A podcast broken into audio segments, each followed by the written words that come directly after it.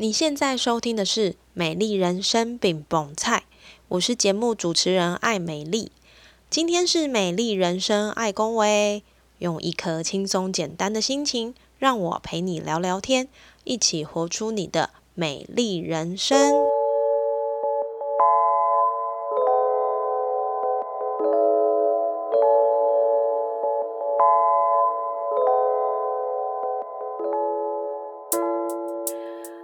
欢迎收听《美丽人生爱公维》，我是爱美丽。当我在社服单位工作的时候，我记得会有一些阿姨呀、叔叔、伯伯们都会用很慈悲怜悯的话语问我说：“哎呦，你们这些社服单位的人真的很有爱心呢，都不用拿薪水，然后当志工来服务这些需要帮助的人，哦，真的是很不简单，没拿薪水还这么有爱心。”每次听到这种话，我真的内心是百感交集，很想跟这些阿姨、叔叔、伯伯们说：“阿姨、叔叔、伯伯，我们是社工，不是志工，这两个还是有一点不一样的哦。其实呢，志工比较接近大家印象中的义工，用自己的能力所长去服务需要帮助的对象，但是他们大部分都是属于不知心的，借由志工各自的专长来进行服务。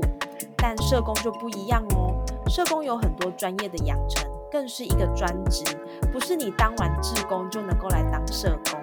到底社工是什么？有哪些迷思我们可以来破除呢？今天邀请到的这位来宾，是一位已经在社工领域深耕的伙伴。有什么样的社工与服务个案的故事，在他心里深深埋藏，让他持续愿意在这个领域前进呢？我们要来欢迎今天的来宾如山。首先，先邀请如山来跟大家打个招呼。嗨，各位听众，大家好，我是如山。我目前在非营利组织里面担任社工督导的职务。如山就是是我的老同事啦。诶，如山可不可以来跟我们简单的说一下，就是会不会有人问你说，诶，社工啊，阿里隆博利亚薪水没有领薪水很伟大，你会有遇到这种状况吗？有啊，就是甚至连在那个社工。的表扬典礼里面，就是去致辞的长官都还会讲说啊，我们真的很感谢各位在场的志工朋友们，然后火就一把火就上来了。社工是有薪水的，社工也是要养家活口的。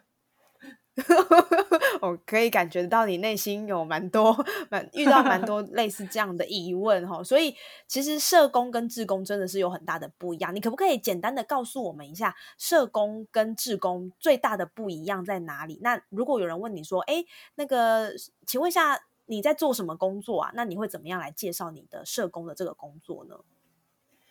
其实现在就是志工也是有很受到。就是一些志愿服务法的规范，它也是需要受到一些训练，或是上一些课程，然后去担任志工，会比较有好的服务品质。那但是社工的部分，它一定是要念过呃社会工作系啊，然后是一个正式的一个训练的过程，包括我们要学习一些专业的科目啊，还要去机构实习，然后所以它是一个比较扎实的一个训练，以足以让我们在工作的时候去呃。面对或是应付所很多的突发的状况，或是案家的状况，这样子，嗯，是。所以刚刚其实如山有简单的告诉大家，社工跟志工的不一样啦。那如山在过去的经历，好像大部分都是社工，吼，嗯，那。呃，社工其实就是所谓的社会工作者，必须接住在大环境体制下相对的弱势，或者是需要协助的服务对象。比如说，呃，听众朋友可能有听过的性侵害啦、高风险啦，甚至是未婚怀孕、安置家园等等这些议题性很强的对象。那我刚刚说的这些领域，也是如山在过去或者是现在所服务过的孩子们。那我想问一下，如山在服务的过程中，你有？觉得张力很大，想要换跑道吗？还是说什么样的原因你会想要继续服务这些孩子们呢？当然，常常会想要换跑道，就是我们这个工作很容易就会有心理压力很大或者很疲惫的时候。尤其我之前是做那个嗯安置的工作，然后安置就是政府他为了确保说呃这些被政府单位安置的孩子他有没有被我们好好的照顾啊，所以他常常就要来。评鉴，然后来查核，然后来检查我们到底有没有好好的、细心的照顾这些孩子。那为了准备那些评鉴的资料，或是还有家园很多孩子的一些突发的状况，有时候都会做到很心力交瘁。而且安置机构的呃特性就是它是二十四小时。一年三百六十五天都要提供服务，所以如果说孩子在半夜啊，机呃家园有一些突发的状况，我也是都是要 stand by，就是是心理压力其实是蛮大的。那那个时候我就会很想说，哦，我很想去做一些就是重复性很高的工作，比如说一些就是工厂作业员或者什么家庭代工这种，我可以就是放空，然后只要做。机械式的工作，我不用一直动脑，有时候就会觉得很很心力交瘁的时候，就会很想要换跑道。嗯，可是其实我知道如山在这个领域里面，其实待的时间算蛮长的，大概有有多久啊？十六年了。呃，社工当了十六年，我觉得应该说，现在其实以目前的就业状况来讲，你可以在一个职务上面待。至少两年以上都已经很不容易，何况是十六年。而且你刚刚有提到，其实你在过去有在安置家园服务过，所以呃，半夜的这些突发状况，其实都有的强度都很高，甚至是你可能马上本来在家，你一接到电话，你就要回去处理。我可以请教一下，你比较多遇到类似的突发状况、突发事件是有哪一些类型，可以让我们了解一下吗？哪一些类型？大概有有可能就是孩子生病，他可能半夜突然间呃不舒服，然后有可能我们要要有呃工作同仁送他去就医。可是可能如果一个带他去就医，那另外一个要 hold 所有的孩子，可能会人力上会比较不够，这时候就必须要有 uncle 的社工进去支援。那比较棘手状况是，如果不是单纯就医的话，有可能是孩子情绪，呃，突然间情绪上来很高涨，然后可能会需要有额外的人力可以来安抚这个孩子，或是来处理这个比较紧急的状况。因为有时候其实他们都是受过伤的孩子，有可能他情绪来，或是他的创伤的那个状况。勾起被他被他自己勾起的时候，他可能情绪张力很大，会自残，或是有可能也有有时候也会有攻击工作人员的状况，所以那时刻就会很需要就是立即的去协助跟处理。是，所以就是一直在这样算是张力很大，然后压力也很大的状态下，你怎么还可以做这么久啊？呃，我觉得这个说起来也很矛盾，就是我原我刚刚说我累的时候，就很想做单一性、重复的一些作业工作。可是当初我我会想要念社工、当社工，有一个原因就是说，我觉得这个工作它一定不会无聊，因为每一个人都是独特的。我会遇到的的孩子或是服务的对象，他们都会带着自己的故事来跟我相遇，所以我做这个工作一定会很 很有趣，然后不会无聊。但是也因为这个不会无聊，我觉得有目前来讲，有时候挑战会有点太大。然后，可是就是当这些孩子他们都带着他们的受伤来到我们家园的时候啊，我我有时候看到他们因为来到这边，然后生活变得稳定。然后可以像一般家庭的孩子这样开心的笑，然后可以稳定的去上课啊，然后关心他们这个年纪孩子会关心的事情，不用担心说他今天回家会不会被打，或是有没有可能会再被性侵。然后，对，甚至有些孩子他其实在家里是没什么自由度的，就是他们家的控管很严格，然后反而他在机构住在机构的时间，他可以拥有某程度的自由。然后去做那些以前在家里从来不被允许的尝试，比如说我们有一个孩子，他以前就是连跟同学去逛街啊，或是说去参加户外教学，他爸妈都是不允许的。哈，嗯，对。然后他来到家园后，他就开始可以有一些自由时间，可以练习安排他自己的假日的时间，然后参加了人生的第一场毕业旅行。然后甚至呢，他也参加了我们基金会安排的国外交流活动。嗯，对。然后过程中就看见他长出很强大的那个独立的能力，还有去争取他想要参加这个活动的那个动机。然后我们也。因为他其实他的家人真的很担心他出去会发生什么状况啊，会有什么意外啊，所以我们也有陪着他回去说服他的家人。我印象很深刻，就是我跟社工还有孩子就挤在他们家小小的客厅，然后用我们办公室的笔电，然后去跟他妈妈说明我们这一趟他要出国的行程跟相关的细节，然后花了三个小时才让他妈妈 同意同意这件事情。然后讲完的时候，我全身都湿了，就是流了满身的汗，很像打了一场仗这样子。对，可是换来的是说，孩子参加完活动后回来，他整个人都容光焕发。然后我觉得这个过程，其实这种像孩子很小的改变，我都会觉得很感动，就是会让我可以一直走下去这样。哇，其实刚刚如山说的这个部分，我相信应该不是只有单一的状况。呃，如山在过去服务的这十六年，我想就是也遇到很多。不同，或者是各式各样，呃，心里带着伤来到机构的这些孩子们，那我也相信，就是在这些故事里面，其实应该有很多都是让如香如山印象深刻。比如说你刚刚说的这个，你你让你去跟孩子的家长沟通，然后让他们愿意放手，让这个孩子走出去，这是其中一个印象深刻的故事。那还有没有什么样的故事？你觉得，呃，其实。以以站在应该是说，如山，我知道你也当妈妈了嘛？那有没有什么样的故事是会跟你自己当妈妈这样的一个生命经验有所连结？那它也会让你在你跟孩子的教育上，或者是呃家庭教育啦、教养，会有一些调整，或是不同的看见呢？呃，有，当然就是做了这么多年，我觉得其实在服务的过程中，对我自己也有很很多的学习，比如说。呃，一个学习是说要穿透外表，就是不要只看到孩子的外表，要穿透他的外表，看到他的内在。然后这个是我在工作中比较大的体悟，是呃，很多时候我们就是要练习看懂孩子行为表征下面他究竟要表达的是什么。我曾经有一个经验是，呃，孩子的他就是跟他学校的导师相处上面有很大的冲突。嗯，孩子他就充分感受到老师对他有很多的不满跟就是敌意的感觉，然后对回来回来我们安抚孩子，但我觉得还是要试着去跟呃学校的老师沟通，了解说到底还老师是怎么看待我们家的小孩。然后去我去学校找老师的时候，老师就说他在骂我们家孩子的时候，我们我们家孩子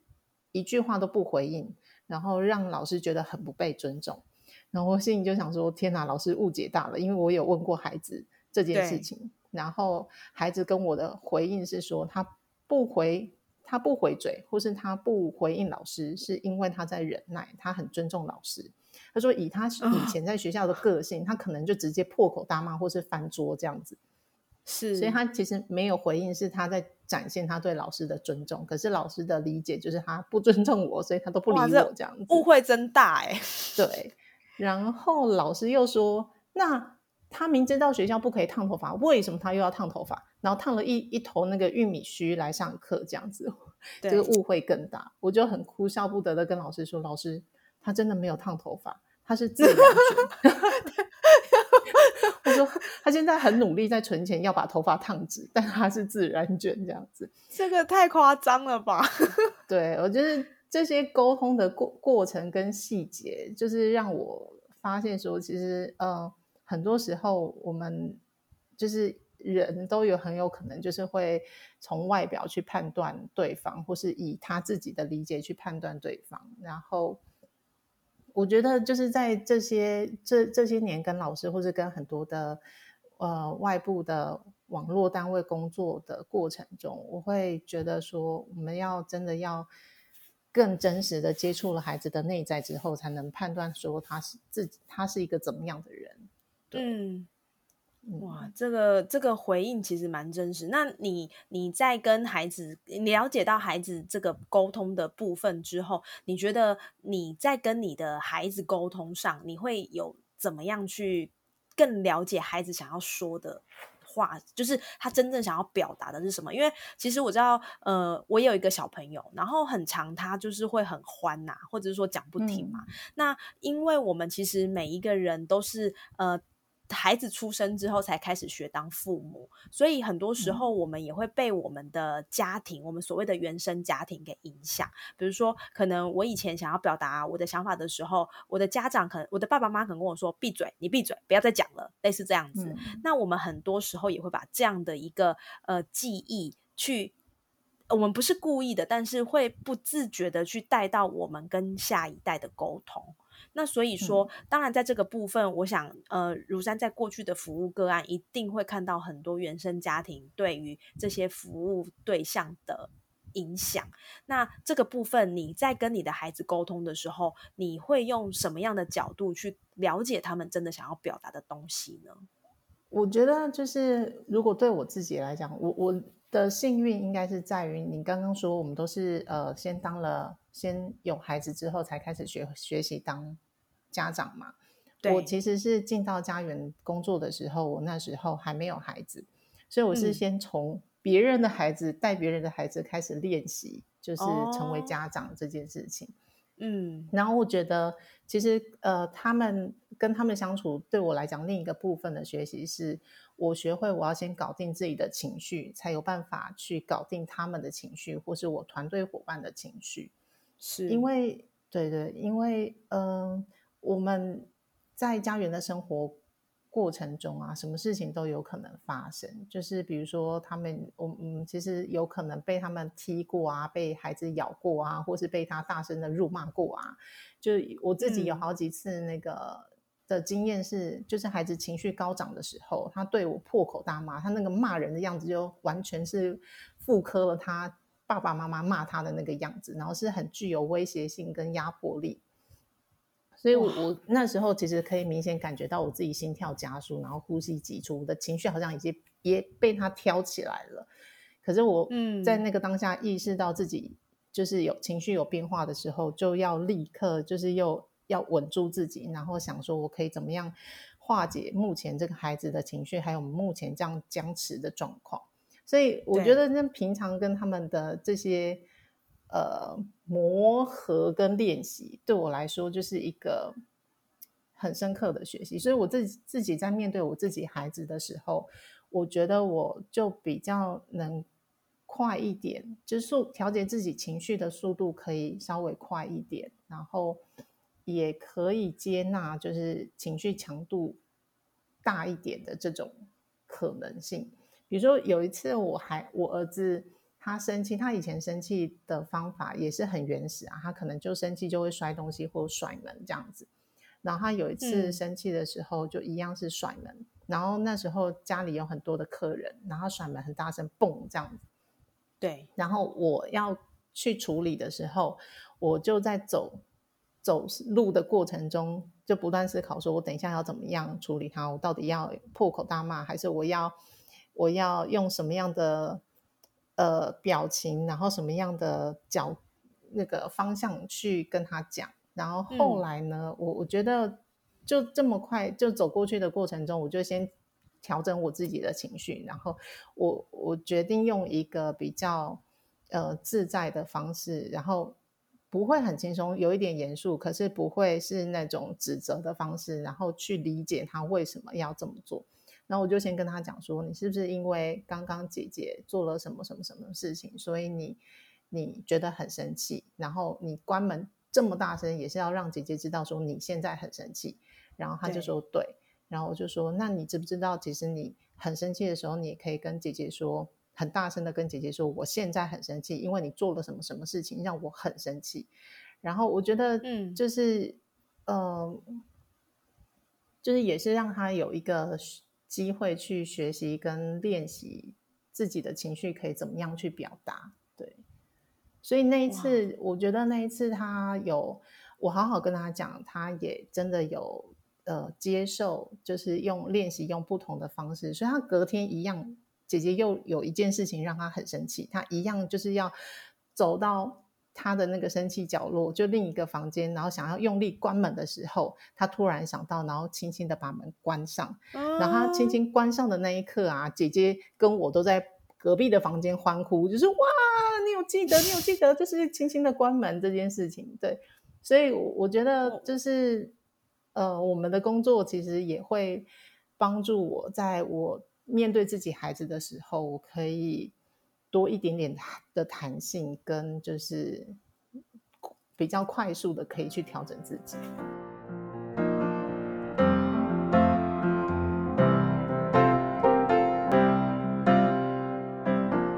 哇我觉得刚讲这段很有感觉，就是说我们真的很容易会被情绪带着走，然后很容易因为当下的这样的一个状态，然后我们就呃理智呃应该说。就被情绪凌驾于理智，然后可能会做了很多发泄的动作，比如说你刚刚说的关门。那可是你却能够在这样这么高张力的状态下，然后呃时间也很短，你就知道你要怎么样去跟你的孩子沟通，然后也用一个他可以接受、听得懂的方式去化解他这么高涨的情绪。我觉得这对于很多的。人来说都不是一件容易的事情，特别在我觉得以现在来讲，大家对于情绪这件事情的处理其实都不是那么的好。我们成人可能比较多做的事情是压抑，我我觉得是这样。那我们就会看到了很多现代的一些，我们说它文明病也好，或者是说一些我们比较容易发现的精神上的一些状况，其实都跟情绪的压抑有关。那我们也很容易因为我们的文化背景，就是。呃，刚刚有提到可能不准哭，呃，你再怎么样，你就给我试试看，类似这种很常会听到家庭的言语，其实我相信或多或少都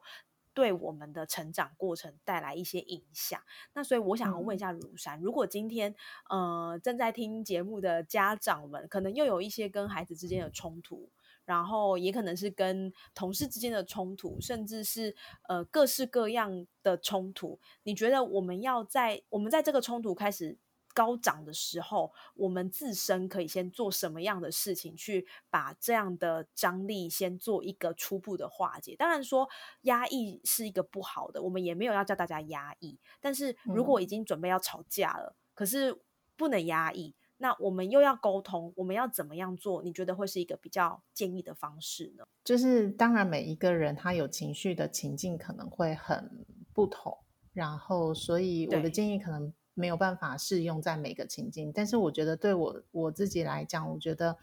要先清楚自己现在呃这个情绪起来的原因是，就是是自己哪一个部分被勾动了自。是因为自己生气什么呢？还是说，呃，他他的这句话让我觉得委屈了？还是我觉得我被误会了？就是到底我情绪的来源是什么？自己清不清楚？因为如果你要去跟别人吵架，你也要知道你自己到底在意的是什么，在气什么？对，你在气什么？然后你要吵什么？所以我觉得先搞懂自己发生了什么事情，然后先能不能够允许？因为你刚刚 Emily 也有讲到说，就是。呃，会压抑嘛？压抑的时候，就是表示说我不允许我这个情绪出来。我觉得我有这个情绪是不好的，所以我要压抑它。那我们能不能就是接受我自己现在就是有这个情绪？我现在可能就真的觉得很受伤，或者我真的觉得很委屈，因为他做了一件事情让我觉得很难过，这样。那如果我们可以知道自己怎么了，可以接受自己的情绪，我觉得我们比较有那个空间可以去想，那我之后要怎么来回应跟处理这个状况。嗯，我觉得你讲的很客观呢，就是因为很容易我们就是会被自己的状态带着走。然后也很容易会因为对方的你怎么样你怎么样，可是其实会有的时候会发现那个吵架的当下，其实可能都不是在吵事件的本身，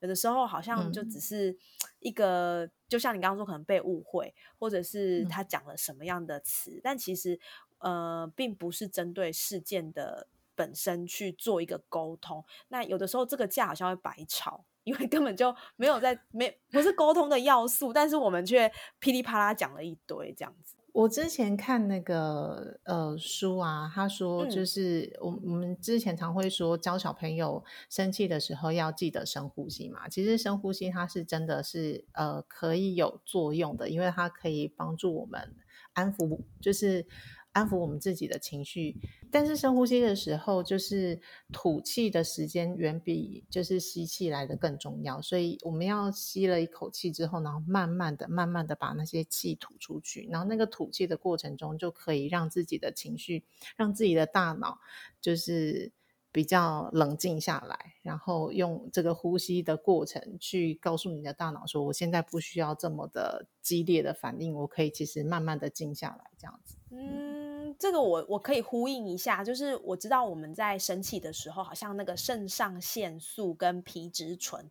会加速分泌。然后刚刚如山说，这个方式其实是。透过有意识的吐气，去让大脑知道不用分泌这么多，因为肾上腺素就是会压起来嘛。那皮质醇也是一样的道理，但是这两个。你透过有意识的去告诉大脑要不要那么紧绷，其实也可以让你的大脑就是稍微休息片刻，然后不要让这些激素去影响你做了后面的判断。所以这个部分就是真的有科学实证。那大家也可以在未来，如果万一遇到了有冲突，准备要生气的时候，可以先试试看深呼吸跟深深的吐气这样子。那我想要问一下如山，我们把刚刚。讲到这个情绪的部分，我们先让他在旁边稍休息一下。其实如山在呃所服务的领域，主要都跟性别还有性是比较有关联性的。那这些部分，就是我觉得我相信，呃，可能近期有一些议题是也跟这个很有关联性，比如说什么台中的房思琪。或者是说，一直以来我们都会遇到的一些呃性别的霸凌，或者是说网络的这些交友的状况，其实也让性别跟性这件事情不断的一直被讨论。所以现阶段你所看见的教育也好。体制也好，从你当社工到现在，刚刚说了有十六年的时间了，我会我们会发现，就是性别教育这件事情，我们一直不断的改革，然后不断的前进，当然也面临到很多的挑战跟考验。那我想问如山，以一个第一线的实务工作者来看，你觉得有哪些部分是我们做的很棒的地方？那又有哪哪些部分是我们需要再做调整的地方？我觉得很棒的是，近几年就是呃性别平权的意识有呃很显著的提升。然后比如说像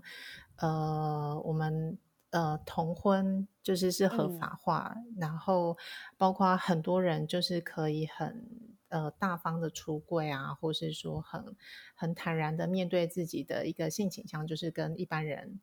不不是那么一般的状况。对，然后。但是，呃，同时我其实也有看到，就是在社区的现况里面，也还有很多我们需要去努力的地方。比如说，我觉得有时候有有，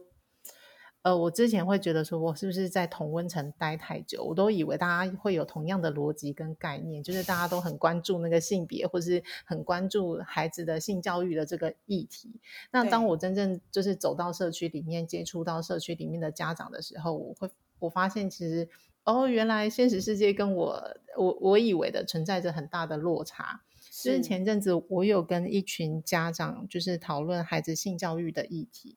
对。然后当我呃跟他们介绍说，哎，其实有我们台湾现在目前很棒的是，我们有很多的那个。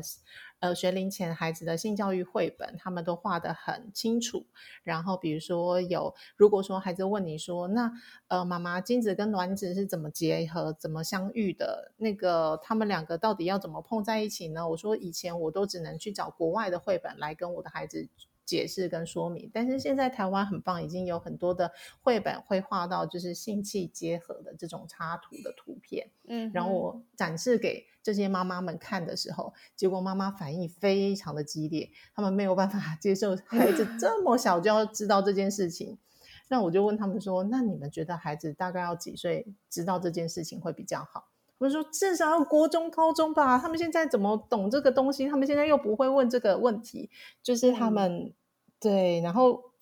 透过这个过程，我发现其实原来我我就是我们还有很很多可以努力的地方，就是要找到练习跟找到可以更贴近呃民众们需需要的方式，或是他们可以接受的方式，去去诉说性教育的这些知识或概念，或是讲性别教育的这个东西，然后让更多人可以理解。嗯，我我觉得这一块我自己蛮有蛮有感触的。我以前可能也对这些字词或者是这些画面跟图片，我就会有一点，你说隐晦嘛，也不是，就是我会觉得有点不好意思。比如说我在跟我孩子讲这些事情的时候，我觉得可能会用一些代名词，然后或者是说，就是尽可能呃不要讲的这么直白，然后或者是跳过某些绘本。就是跳过某些画面，然后去跟孩子讲到这个部分。但是我后来发现，也有可能就是我也是一直都在同温层嘛，哈。就是我觉得我在这个同温层的训练里面，我觉得我好像可以用一个比较自然的状态去跟我的孩子讲这些事情。所以我算是一个就是有被有被练习过的过程的一个样品，哈。就是说，我觉得比如说我跟我的孩子讲的时候，他问我说：“哎，妈妈，我我是怎么来的？”然后我就跟他说。就是爸爸跟妈妈就是有一个爱的行为之后，然后会有精子跟卵子的结合，然后你就从肚子里面长大生出来。那因为我们其实，在呃平常的读绘本的这些过程当中，它也会有读到什么卵生、胎生、卵胎生。那在这些形容的过程里面，会讲到一个词叫做交配。嗯，然后他他好像有点懵懵的，就是大概知道交配这个意思，可能就是要准备生小孩的意思。所以呢，他就会说：“哦，所以你跟爸爸是有交配吗？”我就说：“嗯，你这样说也没有错啦，哈。”但是我自己深深的感觉是，我觉得如果我们今天用的一个角度是比较健康的，或者是说自然的，其实当我们在跟孩子沟通这些事情的时候，你不会觉得有点怪怪的。你也不会觉得好像哎呀，然后怎么样？因为孩子他并没有用哎呀怎么样的这个眼光在跟跟爸爸妈妈学习这些内容，所以当我们去讲到这些事情的时候，其实他也不觉得奇怪。那你真的自己家长会觉得啊，现在讲太早啦，那个国高中再说。其实那是因为我们受到我们的背景，或者是我们受到时代的影响，我们觉得讲这个太早了。可是你有想过，就是你现在不讲，孩子也会从网络去了解这些事情啊？对，而且我我我后来是跟这些妈妈讲说，我觉得为什么会呃觉得尽早教会。更好，是因为当孩子还小的时候，你用就像你刚刚讲的，用健康的方式，然后健康的角度去告诉他这些事情，然后他就会觉得说，哦，他就会用你告诉他的方式去理解这个事情，然后这个状况。对，但如果孩子长大，他可能从别的地方那个吸收了其他的资讯，或是像我的女儿，在我还没有告诉展示那些图片，让他知道说卵子跟精子是怎么相遇的之前。他的想象是，就是精子会穿越过男生的裤子，然后飞到女生的身体里面，然后跟卵子相遇这样子。嗯，只是孩子会有自己的想象出现，所以，所以我们没有教孩子，就会用自己的方式去理解，或是他自己就会去找他觉得的答案，或是从可能奇怪的地方得到答案。这就变成我们很难去。去知道说那孩子到底学了些什么，但是如果有我们自己已经整理过，或是我们已经呃，就是我们自己可以控制说我们到底要跟孩子讲讲什么，讲到哪里，怎么讲，那孩子就会是是吸收的是从我们这边来的知识。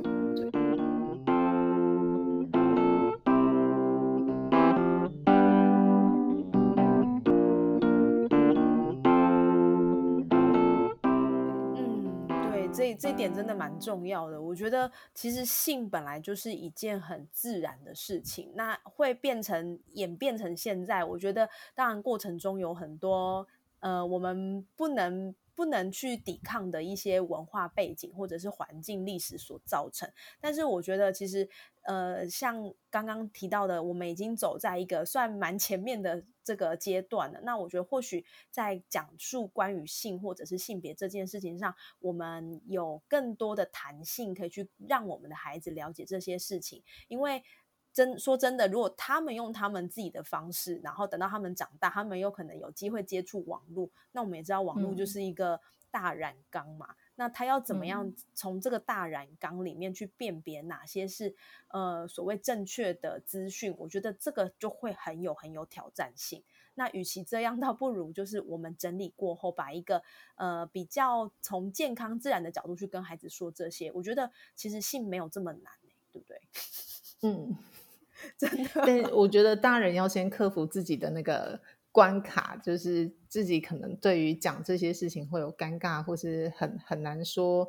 说的很自然，或是很顺畅的这个关卡，这样子。嗯，我自己讲国语好像还好，但是讲台语我就没有办法。就是呃，有一些字啊，我记得之前在就是机构里面的时候，然后呃，我的主管有让我练习讲台语的性器官的名称，但是对，但是这件事情老实说，我一直到现在我没有办法。我可能可以很谈谈呃侃呃侃侃侃侃而谈说呃可能阴道啦阴茎啦这一类，但是换成台语我真的有障碍，可能我也被那些历史文化包袱给影响。对，因为台语的话，它感觉就会比较是有攻击性的一个词汇，这样。对，这些我们就留给听众自己慢慢去想象，我们就 不在这边教大家怎么说。那其实刚刚如山有提到很多，就是从他的呃当社工，然后经历了很多服务的对象，他们有一些情绪的张力，或者是有一些深刻的这些个案故事等等。我相信这些其实对于。呃，社工本身来说也是一个张力很大的过程。那我想请教如山，就是在这些张力很大的过程的时候，你怎么去调试你自己？有的时候，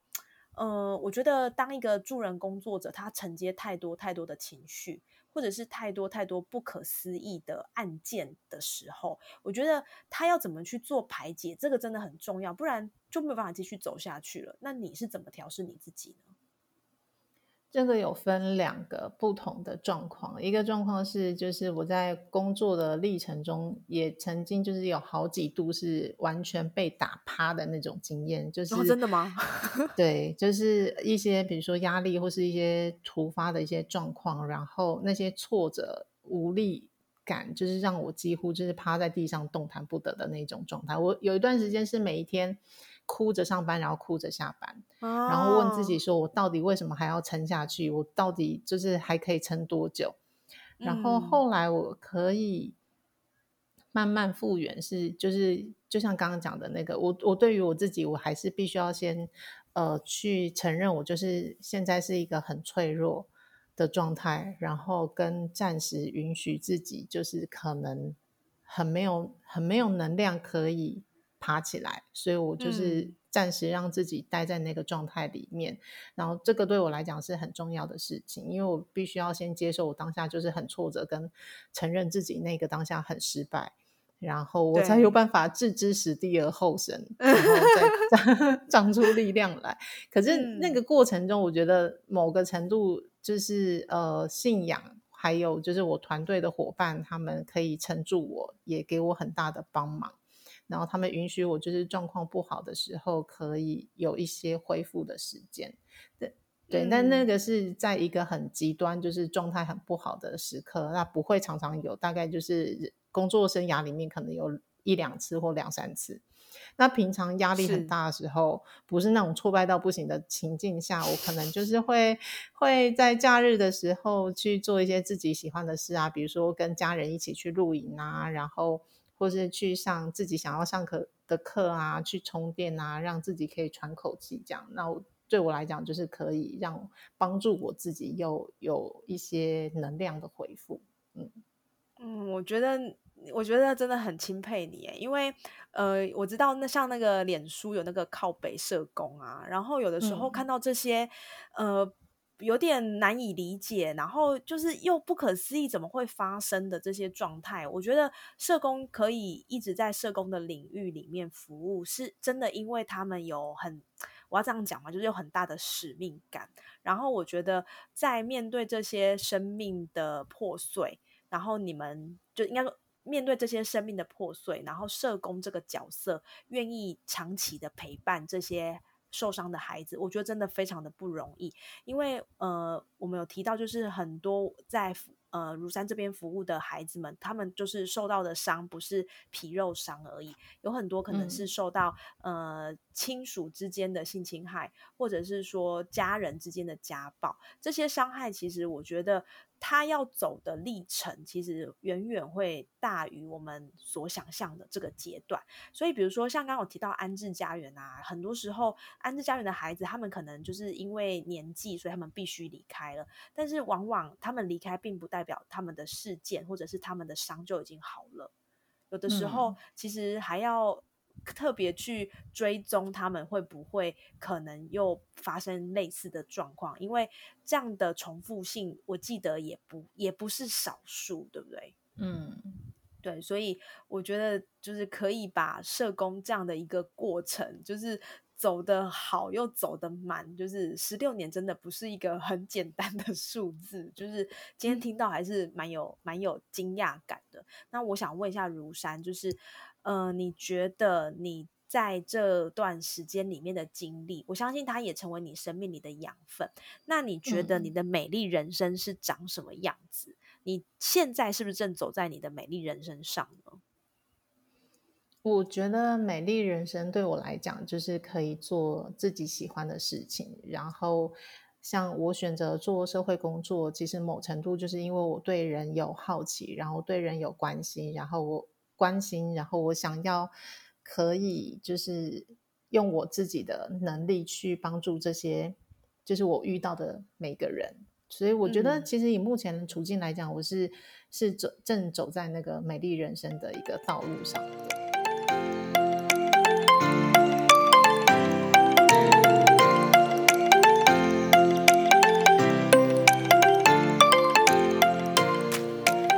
这期节目。你对社工是不是多一点的了解？关于社工与职工，也了解彼此之间的差异性，更明白社会工作者在这个世代上存在的意义。对我来说，社工承接了社会上绝大数社会事件受伤的灵魂，更需要在这些受伤的灵魂中不断修护、支持、支撑。而社会上也因为有他们，让支持的力量得以被交织、被兼顾、被紧紧的守护着。希望这一集的节目也给你稳定的力量，在许多不容易的时刻支持自己。可以的话，也分享给你身边的人，彼此更坚定在人生中扶持彼此。美丽人生，爱公维，我们下次见。